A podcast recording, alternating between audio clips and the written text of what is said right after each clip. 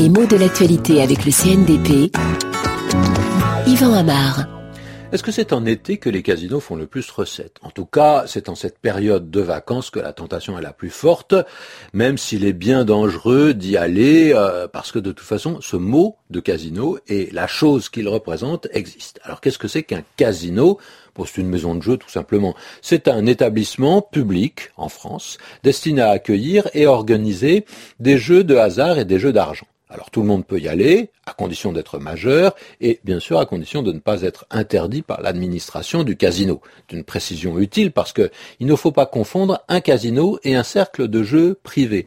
Les cercles étant des associations dont il faut être membre pour les intégrer.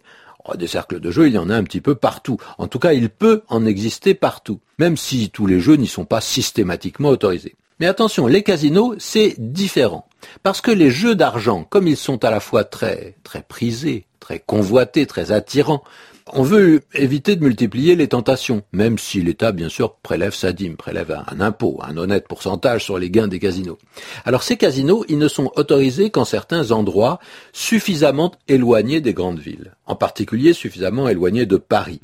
Donc les casinos, on les trouve surtout dans les villes d'eau, parce qu'on considérait en général que les curistes, c'est-à-dire ceux qui vont prendre les eaux, ceux qui vont faire une cure pour euh, se guérir d'une maladie, eh bien, les curistes ont considéré qu'ils avaient des loisirs, faire sa cure, ça vous prend pas 24 heures sur 24, et puis qu'ils avaient les moyens, parce que c'était destiné aux gens riches. Donc, il fallait les distraire, et pour les distraire, euh, on leur proposait des jeux de casino, ce qui parfois les aidait à se ruiner. Le mot casino, comme sa terminaison le laisse supposer, est d'origine italienne. Il dérive de casa, qui veut dire la maison, donc au départ, c'est une petite maison, une maison de campagne d'abord. Et puis, il faut bien dire que le mauvais esprit s'en est mêlé, que la maison est devenue plus sulfureuse, maison close, maison de prostitution, et en italien d'aujourd'hui, c'est encore l'un des sens de ce mot casino. Et puis le mot a désigné une maison de jeu, et il a eu beaucoup de succès au XIXe siècle.